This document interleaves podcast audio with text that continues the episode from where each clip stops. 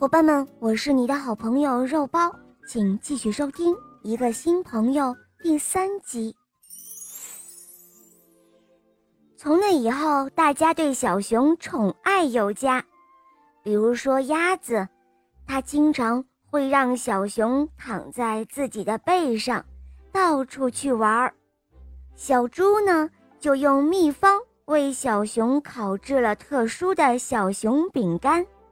就连老鼠也很高兴地带着小熊一同去钓鱼，他们都很喜爱小熊，小熊也爱上了它生活中的每一分钟。可是不寻常的一天却来临了。那天，小熊坐在一块大石头上，眺望着远方，他突然不想再玩耍了，也不想再和任何人说话，就这样。到了吃晚饭的时候，他也不想吃任何东西。呃，小熊，弗洛格问他说：“你到底怎么了？你是不舒服吗？生病了吗？”“不是。”小熊轻轻的回答。“我也不知道自己怎么了。”第二天一大早，小熊很早就起来了。“嘿，小熊，你要去哪儿？”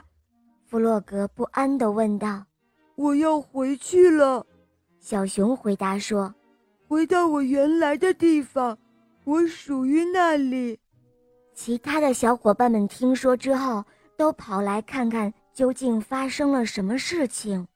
你真的要走了吗？大家都很震惊，都很不舍。那你要去哪儿？去哪儿啊？你认识路吗？你能找到路吗？我会找到回去的路，小熊回答说：“就这样，毫无疑问，小熊真的要走了。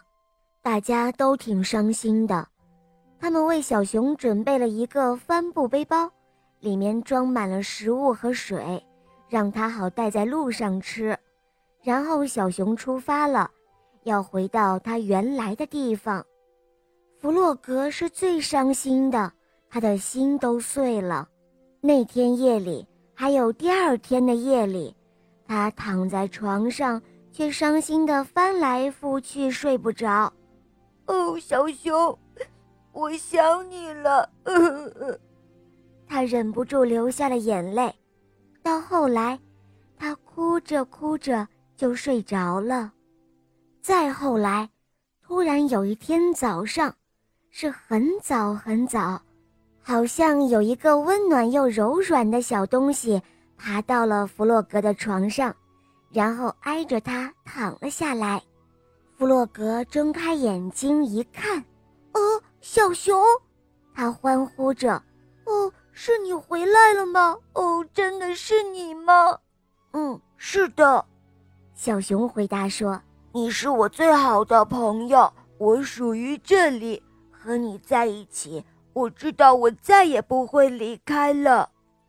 此刻的弗洛格别提有多高兴了，他和小熊一同进入了甜蜜的梦乡。